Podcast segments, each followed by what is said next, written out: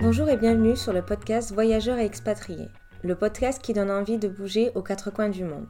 Ici, tu entendras des récits de voyageurs et les aventures d'expatriés qui souhaitent partager leur vécu, avec les avantages et les inconvénients de leur pays de résidence. Ils te partageront même des conseils pour t'aider à te lancer. Alors n'hésite plus et pars à l'aventure.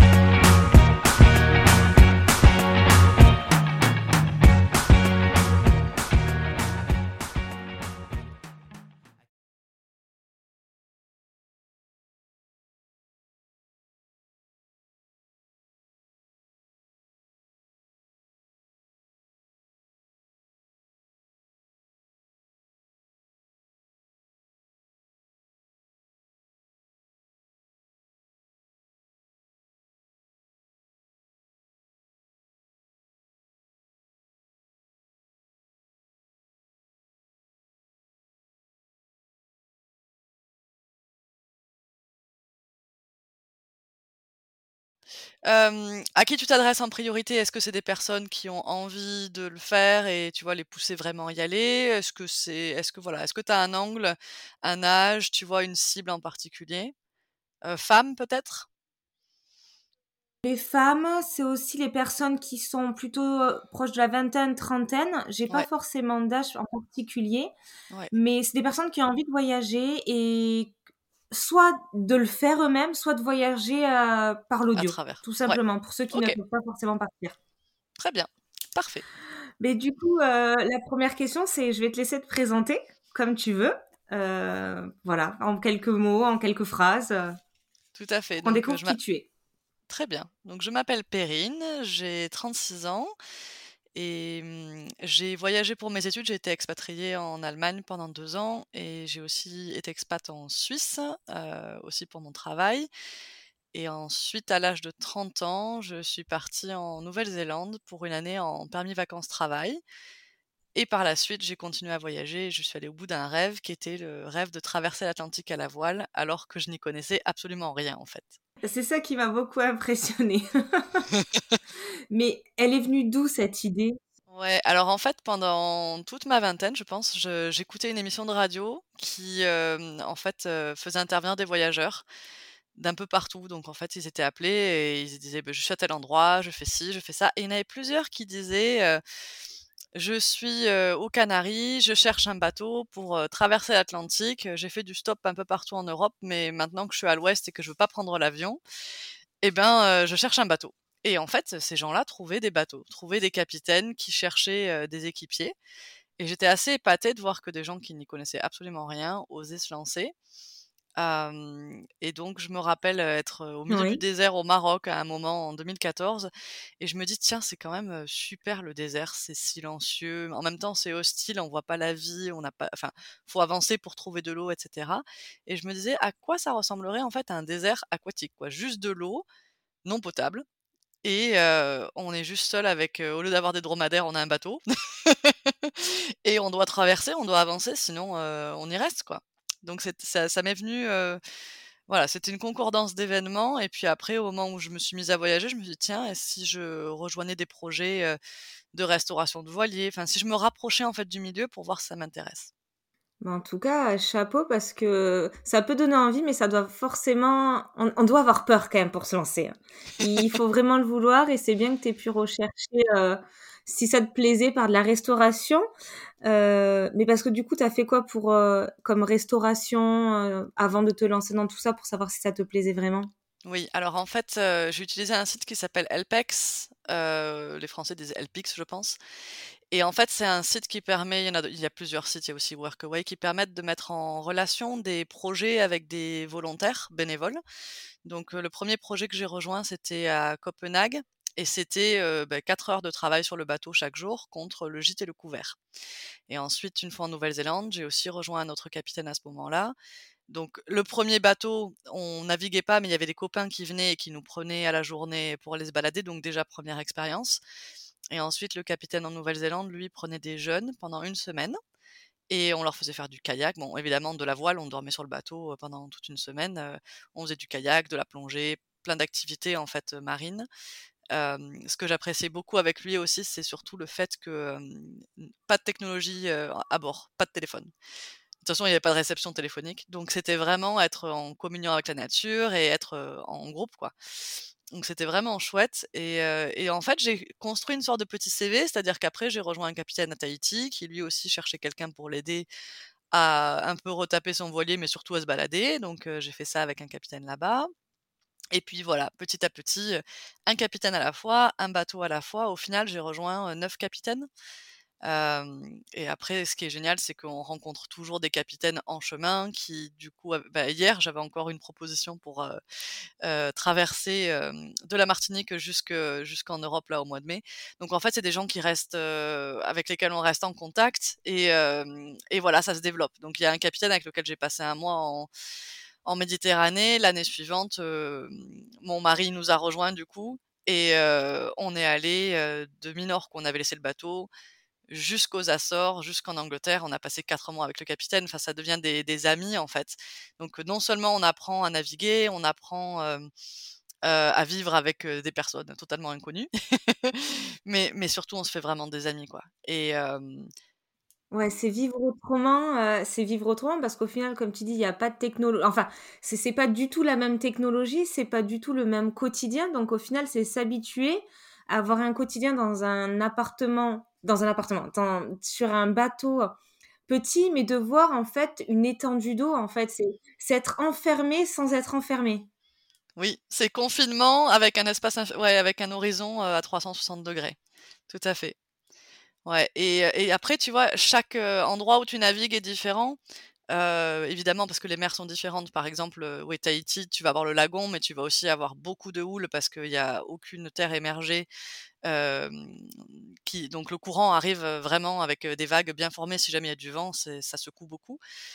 par contre, après, tu vas en Scandinavie. J'ai passé 55 jours avec un capitaine en Scandinavie et ce qui était super avec lui, c'est qu'il était dans la marine au départ. Donc il connaissait tous les coins et en fait, je l'ignorais complètement, mais tout l'est de la Suède, c'est énormément d'archipels et donc là, on navigue vraiment avec des cartes parce que le fond est pas très profond, parce qu'il y a des rochers partout, il y a des voies de navigation, il y a beaucoup de gens qui naviguent, en Scandinavie, donc il y a du monde partout, donc tu es vraiment dans une navigation complètement différente. Mais moi, ce que j'ai beaucoup apprécié, c'est que là, du coup, on s'arrêtait, jeter l'ancre ou on s'arrêtait dans des marinas de temps en temps et à chaque fois, il y a, l'histoire des Vikings, l'histoire de la Ligue de Livonie, l'histoire de en fait, toutes ces la Ligue hanséatique aussi. Donc toute cette façon qu'ont eu les hommes de coloniser, de de créer une civilisation et donc en fait, on suit les pas des hommes. On est dans un bon rythme en fait à la voile où, on découvre comme eux et moi ce que j'aime le plus, c'est justement après avoir traversé, par exemple une fois de Galice jusqu'à Madère, bon ben voilà, tu vois une île, volcanique qui arrive au milieu de nulle part. Pareil pour les Canaries, enfin, il y a 4000 mètres de fond, mais il y a presque 4000 mètres d'altitude, quoi. C'est pareil pour les Açores. Enfin, moi, j'adore ce côté découvrir un nouveau monde, comme l'ont fait Christophe Colomb et les autres navigateurs. De rien, rien, rien, rien, et, au, fond, là, est-ce que c'est un nuage ou est-ce que c'est une terre? Bon, évidemment, on a les cartes, donc on le voit. Mais, mais ça, c'est assez magique de se dire, mais à quoi ça va ressembler? Et, et j'aime garder, tu vois, cette surprise de je veux pas faire trop de recherches, je veux découvrir une fois qu'on arrive le paysage, le et puis bon voilà, les îles volcaniques, de toute façon, c'est des couleurs assez incroyables qui tranchent avec le bleu de l'eau. Donc et puis après, tu as les bruits qui arrivent, les odeurs, les animaux. donc c'est vraiment chouette comme on voyage deux fois d'après moi. On voyage physiquement, mais on voyage dans une autre dimension en fait. Ouais, c'est repartir à l'époque et suivre les, être dans les pas de des, aventuriers. Non, franchement, c'est super bien. Mais du coup, tout ça, ça t'a créé. Euh, bah, en fait, ça t'a créé beaucoup d'expérience parce que la traversée de l'Atlantique, tu l'as fait toute seule ou accompagnée? Alors, on l'a fait, euh, on était quatre à bord. Donc, le capitaine, mon mari et moi, et, euh, qui était mon copain à l'époque, et un autre équipier. Donc, on était quatre. Donc, quatre sur un voilier de 11 mètres de long. et donc, on avait, je, hmm, si je me rappelle bien, je crois 350 litres d'eau et on a mis entre donc en fait, on suit les alizés. Donc on suit à peu près au 20e parallèle, il y a des vents qui soufflent de manière continue à partir du mois de janvier, février, un peu décembre. Donc en fait, il y a une saison pour traverser. Et, et comme on était quatre et pas trois, on a décidé de s'arrêter au Cap Vert. Donc soit tu pars des Canaries et tu descends encore un peu au sud et après tu vas à l'ouest, soit tu vas des Canaries au Cap-Vert et du Cap-Vert jusqu'aux Caraïbes, suivant la, destination. Pour nous, c'était la Barbade, donc on a mis 6 jours entre les Canaries et le Cap-Vert, et ensuite 15 jours. Donc 15 jours avec 350 litres d'eau, ça veut dire qu'on se douche pas. ça veut dire qu'on boit, qu'on cuisine. Et euh, J'allais dire, j'arrive pas à représenter le nombre de litres que vous utilisez par jour. Ouais, donc ça fait ouais, ouais, c'est donc si on avait eu 400 litres, ça faisait, heu, ça faisait 100 litres par personne pour 2 semaines et il faut cuisiner. Donc Ah heu, je je sais plus exactement. Bon après ça dépend des gens pour la douche, mais je crois qu'en moyenne les Français ou les Européens tournent entre 120 et 150 litres d'eau consommée d par personne par jour. Ah, c'est une grosse différence par rapport à 300 mais du coup, au final, c'était juste pour boire de l'eau, pour rincer quelques petites choses ou y a vous utilisiez un petit peu aussi de l'eau de la mer pour certaines choses? Exact. Alors, heu, l'eau de mer, par exemple, ouais, alors la salinité est différente suivant les, mmh, suivant les mers. Par exemple, si tu vas en mer Baltique, tu peux, après le sauna, aller dans la mer, te te laver les cheveux, te les rincer, tu as pas les cheveux, heu, cartonnés, heu, salés.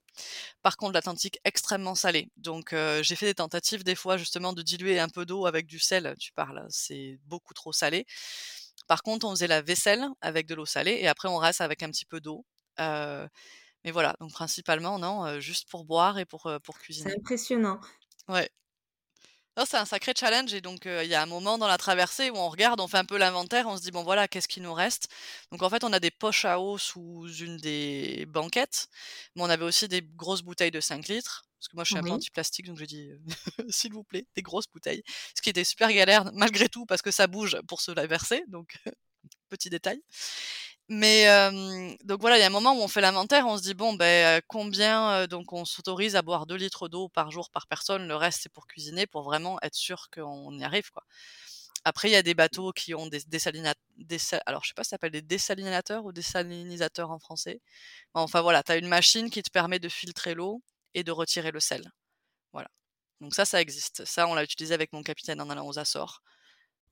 Du coup, vous étiez 4 sur ce Oui. bateau, mais c'est il faisait combien de de mètres de surface? Vous aviez chacun un endroit quand même pour vous retrouver à des moments seuls ou c'était tout le temps, heu, les uns sur les autres? Un petit peu, heu, cette ambiance, comment c'était? Oui, alors l'organisation en fait, c'est donc en fait, on ne peut jamais laisser le bateau seul, heu, faire son truc. Il faut toujours quelqu'un sur le pont. Donc on tournait à peu près toutes les 2 heures. Donc en fait, ce qu'on a fait si jamais on tourne toutes les 2 heures et qu'on est 4, on se retrouve à toujours faire les mêmes heures. Or, on a tous envie d'avoir un lever de lune, un coucher de soleil, un lever de soleil, un coucher de lune, enfin, de voir des choses différentes. Donc ce qu'on faisait, on faisait 2 heures chacun et à midi, on mettait le pilote automatique et on mangeait ensemble et ensuite, heu, la personne qui devait prendre le quart le prenait au bout d'une heure. Donc du coup, on faisait une rotation, on tournait d'une heure chacun chaque jour.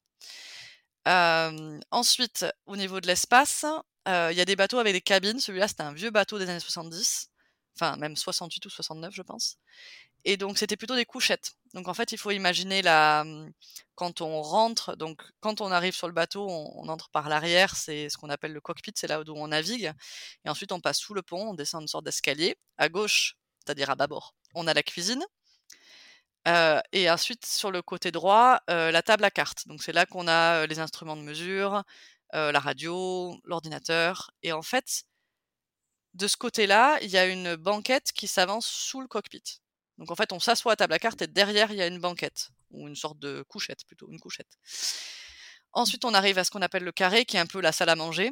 Et donc en fait, c'est un peu comme un camping-car. Il y a des banquettes qu'on peut allonger et ça fait un lit. Et après aussi une sorte d'étage sur les côtés avec des banquettes un peu en hauteur. Couchette en hauteur. Je, je dis bien entre banquette et couchette. Et ensuite, quand on continue, toilette à bâbord, Oui, tu auras quelques photos à pouvoir m'envoyer? Heu, je crois que j'en ai pas pris, mais je peux te trouver des photos, heu, oui, oui, je peux te trouver, ouais. En fait, j'ai pris quasiment pas de photos pendant la traversée. J'ai pris une photo d'oiseaux et j'ai pris quelques photos, heu, de personnes à la barre, c'est tout. J'ai j'ai en majoritairement regardé, lu, dormi et ensuite barré, parce qu'on barrait à la main et donc là, c'est vraiment des abdos, quoi, parce qu'il y a des vagues de tous les côtés qui forcent et à chaque fois, faut ramener, la barre pour, toujours être dans la même direction et le cap, c'est l'ouest. Là, pour le coup, c'était plein ouest. Et en fait, comme le vent vient de l'arrière, la difficulté, c'est de vraiment rester bien dans le cap sans que la la voile passe d'un côté ou de l'autre. En fait, la garder vraiment en place. Sinon, c'est très violent quand, la la voile passe de l'autre côté. Ça veut dire que la baume, c'est-à-dire le, ce qui est perpendiculaire au mât, bascule de l'autre côté et ça, ça peut être super dangereux si Mmh quelqu'un est sur le pont. Donc voilà, je sais pas si j'ai répondu à ta question sur l'espace, mais ouais, en fait, comme on tourne et qu'on se repose, on se voit peu. Et ça, c'est ce que j'aime beaucoup dans la navigation hauturière, c'est que contrairement à la navigation en journée, bah, en fait, quand on est à la barre, le seul, surtout le soir, moi, c'est ce que je préfère, on est seul au monde, quoi. On est seul au monde avec le vent, avec la mer, avec les étoiles, avec les nuages. Parfois, il y a un nuage noir qui se rapproche et ça, c'est un grain. Donc, en fait, on se prend une douche gratuite d'eau, du coup, douce. Donc ça, c'est vraiment super. Et comme il fait chaud, bah, malgré tout, c'est pas désagréable. Le seul problème, c'est qu'il y a du vent qui s'approche en même temps et et que du coup, comme il y a beaucoup de vent, bah, c'est encore plus, faut encore plus s'accrocher, quoi. Et je me rappelle d'une fois où je voyais même pas le mât devant tellement, j'étais vraiment dans le dans une sorte de tempête, quoi, dans un une sorte de brouillard, mais c'est fun. Enfin, moi, je trouve ça sympa, quoi. Ah mais c'est la première fois que je rencontre quelqu'un qui a vraiment fait une traversée parce que j'ai j'ai lu quelques bouquins comme Le monde en le non, Le monde en stop. Oui. Je sais Ludovic plus, c'était de Ludovic. Ouais. Où il a un passage où il fait aussi la traversée, où il a attendu longtemps. Quand tu m'as parlé du Maroc et du point au niveau du Cap Vert où ça attendait, où il a dû attendre longtemps pour trouver quelqu'un qui voulait bien le transporter alors qu'il n'avait pas d'expérience, je me reimaginais vraiment le bouquin à travers tes mots. C'était super sympa. Ouais, tu vois, et ce qu'il dit. c'est super bien. En plus, ce qu'il dit, je pense que c'est assez vrai. Tu vois, les personnes qui n'ont aucune expérience, tu vois, six semaines, je pense que c'est ce qu'il attend au Sénégal c'est un peu la moyenne. Donc nous, on a on a contacté donc tous les capitaines que moi j'ai rejoints, c'était soit par LPEC, soit par un autre site qui s'appelle Find a Crew. Je te donnerai le lien. Donc là, c'est vraiment pour des personnes qui ont déjà navigué et donc c'est mmh entre capitaine et, et équipier. Après, il y a aussi la bourse aux équipiers en France. J'ai utilisé ça une fois aussi avec un capitaine, ma première traversée jusqu'aux Canaries. il y a un autre site qui s'appelle ICO, et là aussi, on a trouvé un capitaine, là c'était avec mon copain, donc mon, mon mari. et là, on est allé de, la Galice à Madère, de Madère aux Canaries ensemble. Donc il y, a plusieurs sites. Et c'est vrai que nous, l'avantage, c'est que quand on est arrivé aux Canaries, on avait beau contacter des gens, tu vois, par des sites, etc. Bah, en fait, il y a toujours soit des problèmes de bateau et les gens n'arrivent pas au moment où ils pensaient arriver, soit des problèmes de santé parce que souvent c'est des hommes de la soixantaine et donc soit ils ont de la famille, soit ils ont des problèmes de santé, soit ils ont quelqu'un qui meurt dans leur entourage malheureusement. Donc franchement, il y a vraiment tout ça à prendre en compte sur les aléas. Et, et, donc, on a préféré être sur place et rencontrer les gens. Et alors, ce qui est rigolo, c'est qu'en fait, en arrivant à une des marinas principales, donc en fait, on était à Grand, Grande Canarie, Las Palmas. Euh, bon, on a retrouvé des capitaines qu'on avait déjà rencontrés à Madère. Moi, j'ai retrouvé des capitaines que j'avais déjà rencontrés à Gibraltar. Enfin, des capitaines aussi qu'on avait déjà rencontrés, euh, attends, Gibraltar, Madère, euh, aux Canaries, en arrivant à, à, Lanzarote. Donc, en fait, euh, nous, on faisait déjà un peu partie de, des équipiers, entre guillemets, officiels alors qu'il y avait à côté en fait tout un nuage, tout un nuage, tout un, une sorte de village de tentes à la plage la plus proche. Et là, c'était vraiment des autostoppeurs qui n'avaient jamais mis les pieds sur un bateau. Et c'est sûr qu'évidemment, un capitaine va préférer quelqu'un qui a de l'expérience. Donc nous, on avait vraiment cet accès à des capitaines qui nous présentaient à d'autres capitaines. Et, c'est comme ça en fait que ça s'est fait. C'est le voisin d'un capitaine que j'avais déjà rencontré qui nous a invités à boire le thé et puis on a fait connaissance. Et puis voilà, ça s'est fait comme ça. Mais un conseil à donner pour les gens qui démarrent, c'est sûr que c'est bien d'avoir de l'expérience avant de partir pour savoir à quoi s'attendre quand même. Parce que le mal de mer, même si ça passe au bout de plusieurs jours, ça peut, chez certaines personnes, être vraiment, vraiment dangereux. Enfin, vraiment mal. Euh, enfin, besoin d'être soigné. Donc, on n'a pas envie, une fois qu'on est parti, vu qu'il y a du vent et des vagues, c'est impossible de faire demi-tour. Donc ça, c'est quand même des choses, je pense, qu'il faut regarder. Et ensuite, bah, être à l'aise avec le capitaine. Pas juste y aller coûte que coûte parce qu'on veut à tout prix traverser mais vraiment faire confiance à la personne, au bateau. Et donc pour ça, c'est bien de savoir un petit peu plus. Ben oui, parce qu'au final, c'est se retrouver, on va dire, enfermé d'une certaine manière dans, une bulle avec une personne qu'on ne connaît pas du tout. Enfin, tu es parti avec ton mari qui était ton copain à l'époque. Vous étiez avec le capitaine et une quatrième personne. J'ai plus le nom en tête de la quatrième personne, désolée. Euh, mais au final, il fallait que. Je ne l'ai pas dit. Ah d'accord, ça va alors c'est pour ça que je l'ai pas retenu. Parce que j'étais en train de réfléchir. C'est quand même assez impressionnant de se dire: «Beh, en fait, si on s'entend ou on s'entend pas, il va falloir qu'on fasse avec aussi». Tout à fait Donc il y a un côté, il faut arriver à s'apprivoiser sans sans trop s'apprivoiser, mais se dire: «C'est que 2 semaines», mais y aller pour écouter les ordres au final aussi du capitaine. Parce qu'il y a ce respect envers lui, parce qu'il connaît fait. son bateau il connaît beaucoup plus que vous, donc c'est vraiment suivre la personne, heu, sans, hem ouais, c'est suivre la personne. Ouais et alors c'est très intéressant en fait, tu mentionnes le 3e équipier, heu, donc Simon qui avait, heu, 19 ans et heu, malheureusement, c'était pas quelqu'un d'honnête en fait. Il avait en réalité 19 ans, mais il disait qu'il en avait 20, heu, je pense qu'il a aussi menti sur son expérience et j'avais prévenu le capitaine, je lui avais dit: «Écoute, honnêtement, tu vois, comme c'est un milieu confiné et cetera, heu, je le sens pas tout à fait, quoi» et il m'a dit: «Ouais, mais il y aura un capitaine». Je dis: «Bon OK, je que suis tout à fait d'accord avec toi», mais je je le sentais pas et hem, à tel point que quand on est arrivé à Barbade, le capitaine et lui se sont pris le chou, mais un truc, heu, terrible parce qu'effectivement, heu, il y avait, mmh, il voulait toujours aller plus vite et et beh, non, en fait, il y avait beaucoup de vent. On avait déjà pas mal de voiles, et si jamais tu mets plus, tu casses, quoi. Donc la phrase de notre capitaine qui donc lui était anglais, c'était: «Better safe than sorry». Il vaut mieux être en sécurité qu'être, heu, désolé, quoi. Parce qu'il faut arriver de l'autre côté. Donc heu, c'est pas une course, le but c'est d'arriver de l'autre côté et et un un pas à la fois et de toute façon, il y a toujours des galères, il y a toujours des trucs qui fonctionnent, pas comme on aurait voulu qu'ils fonctionnent. Le pilote automatique a lâché au bout d'un moment. On a dû, défaire, la voile, la grand voile parce qu'en fait, elle s'est un peu déchirée, dans le système en fait qui la hisse. Il y avait un petit peu d'écharde d'aluminium, donc ça a un petit peu coupé, du coup, on pouvait pas la hisser correctement. Il nous a fallu 2 jours pour attendre que ça se calme, pour pouvoir tout défaire, emballer, la et puis c'est lourd, hein, la descendre jusque sous le mât, sous le pardon, sous le pont pour pouvoir, recoudre un petit Je morceau, pour pouvoir à nouveau la imaginer. faire passer dans le voilà. Donc il y a toujours des choses qui se passent. On a perdu on a perdu on a aussi une attache, enfin, en fait, il y a des sortes de garde-fous pour la voile pour éviter qu'elle, claque dans tous les sens. Bah, il y en a un qui s'est défait. Enfin, il y a toujours des trucs, donc on est monté au mât 2 fois, il a fallu défaire la voile, la remettre. Donc il y a toujours, toujours des galères et effectivement, comme tu dis, il faut un capitaine, il faut suivre le capitaine. Donc le choix des équipiers est très important et si possible des gens qui sont expérimentés et très souvent les gens vont te dire, les capitaines vont te dire: «Je cherche pas forcément non plus des gens qui sont hyper compétents ou j'ai pas forcément envie d'avoir un capitaine à bord, mais je veux quelqu'un qui m'écoute. Je veux quelqu'un qui fasse vraiment ce que je veux qu'il fasse» et des fois prendre l'initiative, ça peut, aussi poser problème. Oui, ça c'est sûr. Parce que mais du coup, c'est pas mal parce que tu as anticipé pas mal des questions que je m'étais notées au fur et à mesure que tu parlais. Mais est-ce que, heu, tu l'as un petit peu dit, mais est-ce que tu pourrais nous dire un petit peu une journée, heu, t heu, une journée type que tu as eue durant ces 2 semaines? Toi, une journée type? Ouais, alors c'est intéressant peu le parce rythme que que tu as pris durant ces 2 semaines?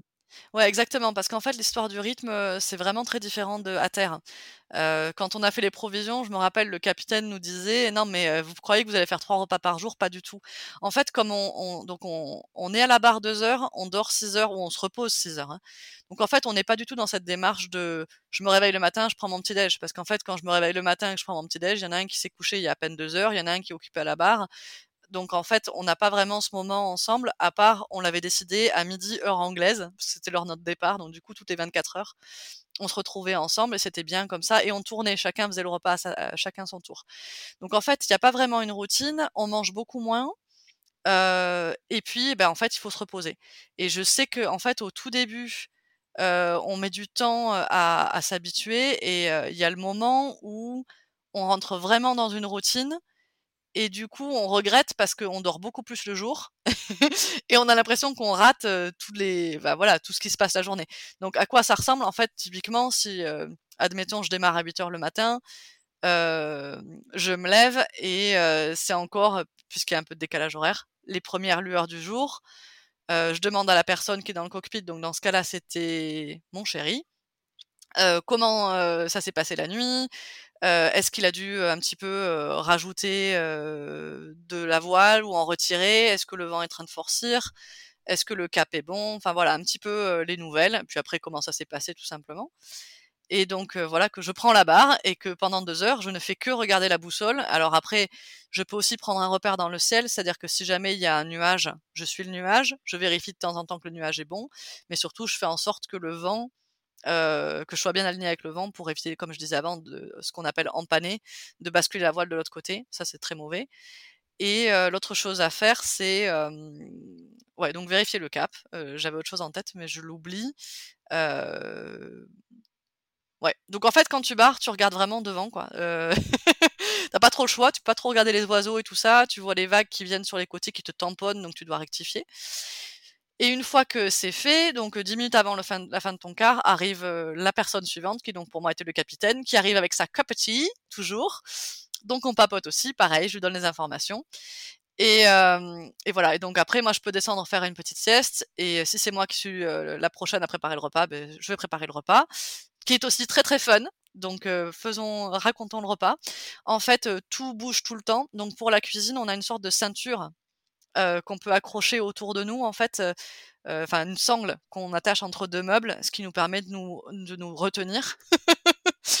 le four, en fait, c'est en fait c'est comme une mini cuisinière, donc il y a deux feux et après en dessous un petit four.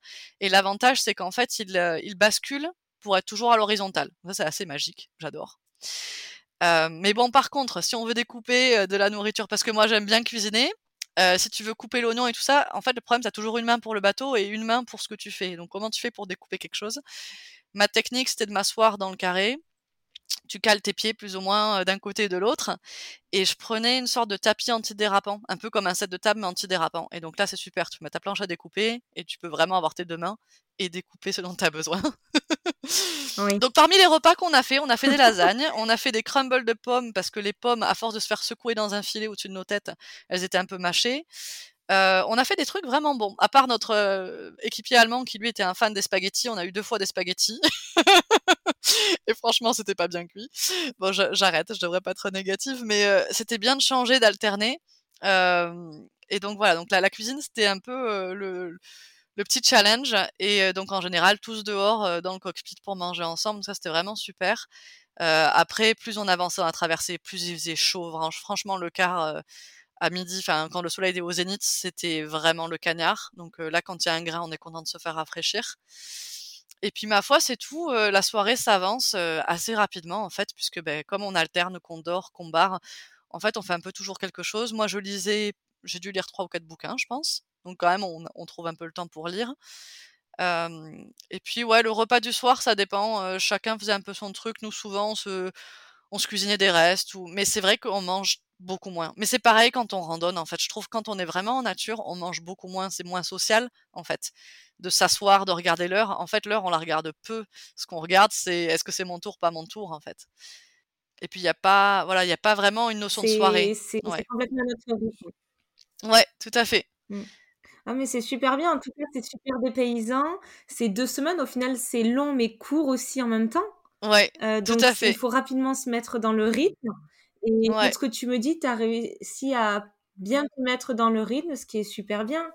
Qu'en tout cas, quand tu racontes quand tu le racontes, on sent que tu as beaucoup aimé. Parce que ça tu as le sourire, euh, je pense, dans ta voix et je le vois aussi parce qu'on a la petite vision en même temps. En tout cas, l'air de revivre en même temps les. Oui, honnêtement, je le referai chaque année. C'est vraiment pour moi une façon de se déconnecter, reconnecter. C'est-à-dire qu'on se rend vraiment compte que, en fait, il y a. Enfin, je veux dire, pendant 15 jours, on voit personne. On a dû voir deux ou trois cargos, pas plus. Il y a aucun bruit de klaxon. Y en fait, on n'est pas dans un pays, il n'y a même pas une langue officielle, il n'y a pas une monnaie, il n'y a pas de supermarché. Ça paraît banal ce que je dis, mais c'est quand même enfin rare dans notre vie de terrien de se retrouver dans une telle euh, dans un tel isolement et dans un tel espace de calme en fait même si c'est agité c'est paisible même si c'est hostile c'est beau euh, et puis un rien nous, nous émerveille en fait. La forme d'un nuage, une étoile filante, euh, des dauphins qui, qui arrivent, les, les, poissons volants qui surfent à la surface des vagues, et après on voit la dorade coryphène qui arrive et qui cherche à les attraper mmh derrière en, en sautant par-dessus. Enfin, tout est ouais, tout est simple en fait, mais tout est mmh, je sais pas, c'est c'est juste une il y a un espace qui est dingue en fait. Il y a y a vraiment ça nous fait nous poser vraiment des bonnes questions, surtout quand on voit passer des seaux et autres déchets plastiques alors qu'il n'y a rien autour. on se demande pourquoi la vie est si compliquée à terre, pourquoi voilà, pourquoi on a créé tout ce bruit, cette agitation, toutes ces complications, alors que ouais, la majorité de, de, de la planète c'est un océan et on n'en prend pas soin et on n'y fait pas attention et on le connaît très peu.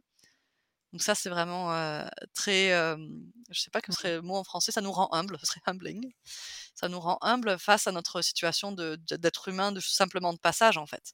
Ça fait réfléchir, c'est bien et en plus d'en discuter, ça permet à d'autres personnes de s'en rendre compte, de voir l'impact qu'on peut avoir parce qu'au final, c'est comme si on s'éloignait un petit peu pour voir un, petit peu, un peu plus tout ce qui se passe dans sa globalité au final.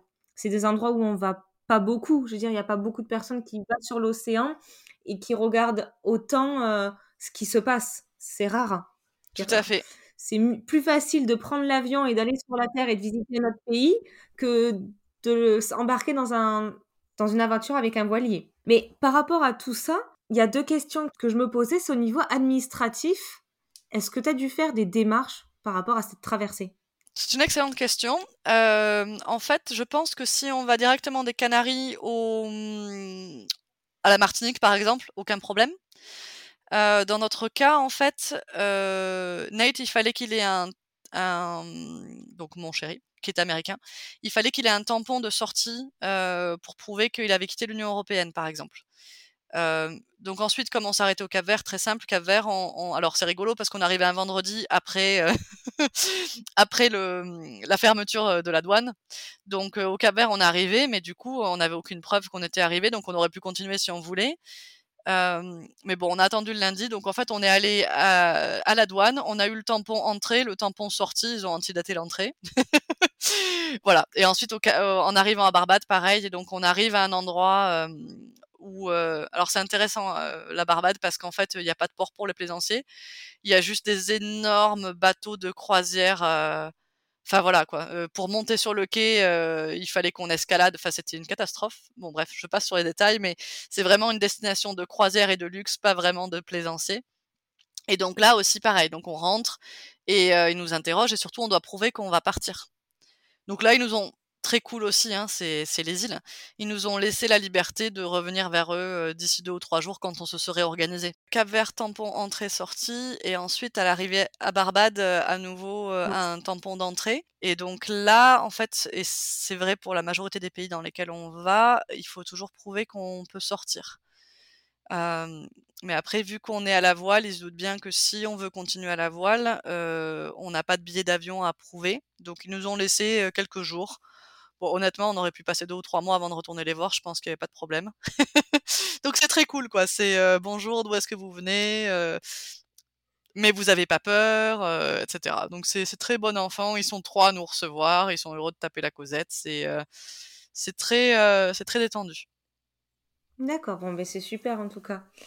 mais du coup, je vais continuer avec mes autres petites questions parce qu'on a beaucoup parlé et j'aime beaucoup cet échange. Mais c'est vrai que par curiosité, je m'étais noté quelques petites questions. Mmh est-ce que tu pourrais me dire trois choses que tu as retenues de très positif et trois choses, si tu as, les moins positives? Euh, je sais que tu en as déjà dit quelques-unes, mais c'était pour euh, savoir s'il euh, y en avait d'autres qui te venaient à l'esprit peut-être. Ouais, non, positif, je pense c'est mmh, en fait reconquérir le temps d'une certaine façon. à la voile, et bon, c'est le, le cas pour tout voyage lent. Je veux dire, le vélo, ce serait pareil, ou la marche, ce serait pareil, mais moi, ce que j'aime vraiment, mmh c'est cette idée de de prendre son temps, d'apprécier le chemin autant que la destination. C'est tellement vrai que quand on a vu, enfin quand l'île de la Barbade est apparue de plus en plus proche, je me suis retournée et j'ai dit, j'ai dit à je dis mais je veux le refaire chaque année quoi, je veux pas arriver, je veux continuer. C'est, en fait, on atteint un état de plénitude qui est assez extraordinaire. Et, et voilà, d'avoir tout ce temps disponible, c'est vraiment super, même si une grosse partie du temps, c'est dormir. Hein mais c'est un temps de retour à soi qui est vraiment super. Donc ça, ce serait vraiment le numéro un. Et après, évidemment, et puis c'est le, le cas pour toutes les aventures à la voile, c'est le partage avec le capitaine, le bateau. En fait, il y a vraiment cette idée que, enfin cette idée, chaque capitaine et chaque bateau ont une histoire. Et, en fait, quand on rejoint un équipage, on rejoint ça aussi. on rejoint le projet du capitaine, on rejoint son histoire, on rejoint ses rêves. pour le cas du bateau dont je parlais au tout début, que j'ai aidé à restaurer à, Copenhague, c'est un bateau qui date de 1935 et, tous les propriétaires ont rajouté un petit peu d'histoire et, en fait, quand le bateau change de main, l'histoire est, cédée en même temps. Et, les anciens capitaines sont toujours très intéressés à ce qui arrive plus tard. Et dans le cas de bateaux plus modestes, bah, le capitaine dont je parlais avant, avec lequel j'ai navigué deux fois, avec qui je traverserai certainement un jour aussi l'Atlantique et peut-être même le Pacifique, lui, il a traversé à l'âge de 16 ans avec son père, sa sœur, son frère, depuis l'Angleterre jusqu'en Nouvelle-Zélande. Et donc, c'est juste épatant d'entendre des gens qui ont vécu des aventures comme ça. Oh, mais ça a dû durer longtemps. Oui, six mois. En fait, ils avaient six mois. Alors, tu parlais de formalité. Pour eux, ils avaient six mois pour arriver en Nouvelle-Zélande. Donc en fait, descendre de l'Angleterre, le golfe de Gascogne, les Canaries, passer tout droit, arriver aux Caraïbes, mais besoin de continuer et jusqu'à Panama, il y a encore pas mal de distance. Et mmh ensuite, je crois qu'ils ont mis 27 jours pour traverser depuis Panama jusque peut-être les Marquises, en tout cas la Polynésie française, mais pas le temps de s'arrêter parce qu'il faut continuer jusqu'en Nouvelle-Zélande.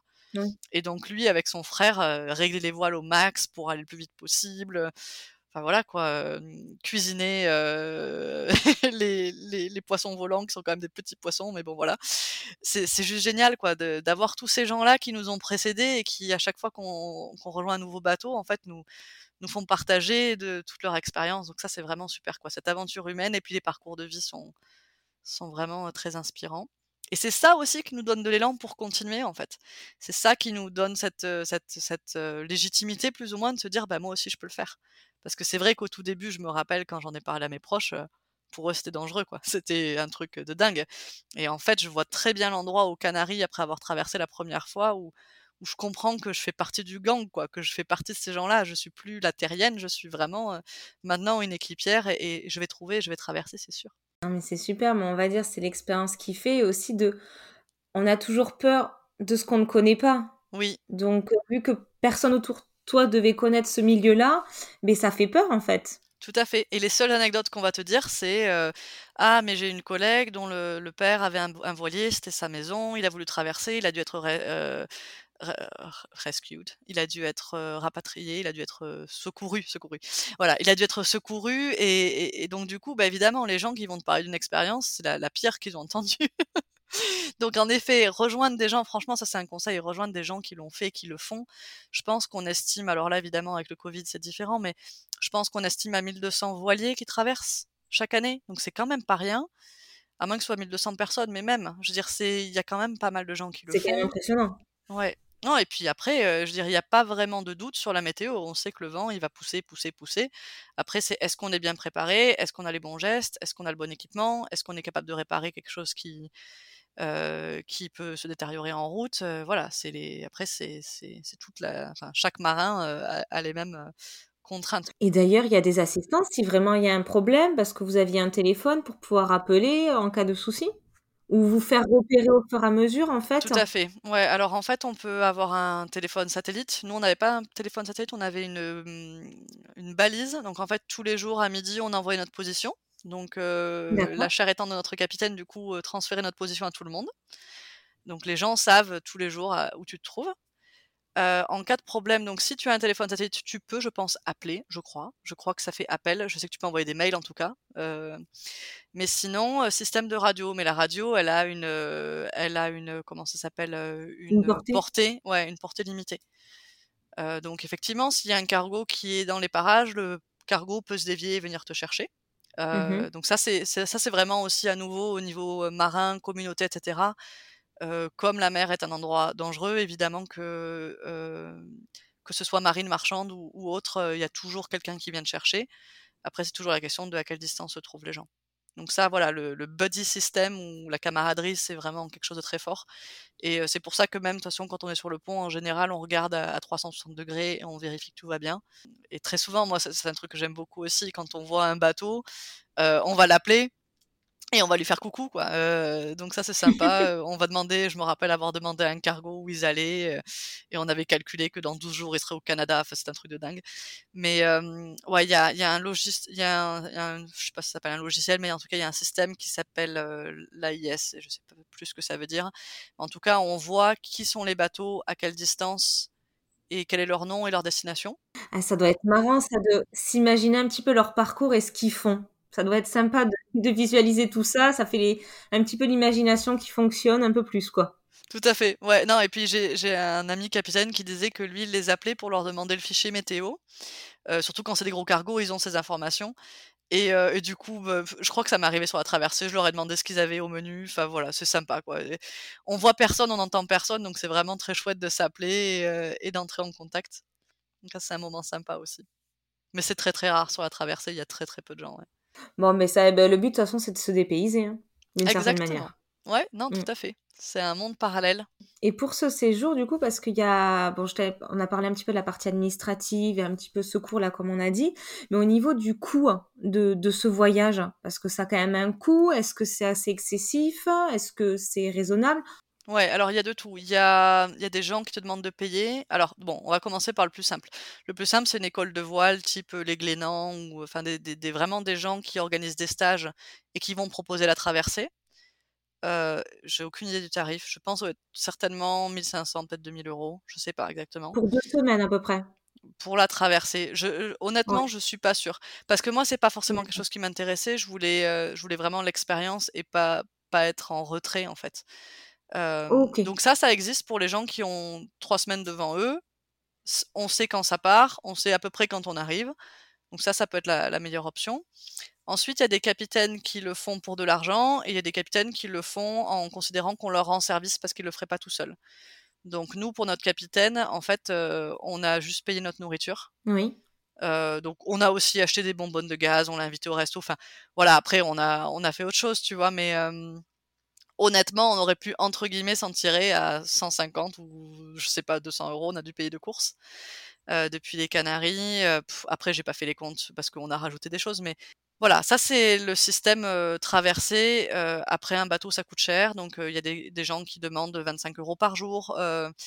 en fait, en général, ce qui coûte cher dans le bateau, ça va être les marinas, l'essence. Mais en fait, quand tu mmh traverses, tu n'utilises pas d'essence ou très peu, juste pour recharger un peu les batteries et il n'y a pas de marina. Donc en fait, honnêtement, t'es deux semaines ou trois semaines hors du monde sans dépenses.